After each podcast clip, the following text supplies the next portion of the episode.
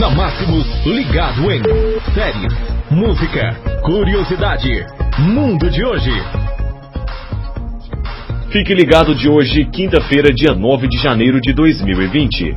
Motorista roda 650 km com uma jiboia no motor do carro. Abre aspas, quase tive um treco, fecha aspas. Homem viajou do Paraná até Itupeva quando sentiu um forte cheiro no motor. Animal foi retirado morto.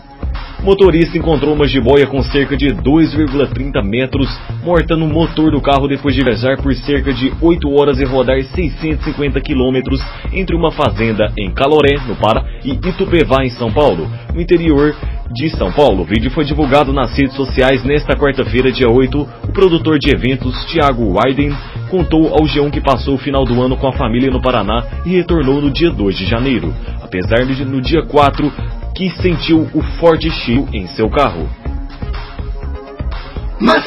Estamos juntos.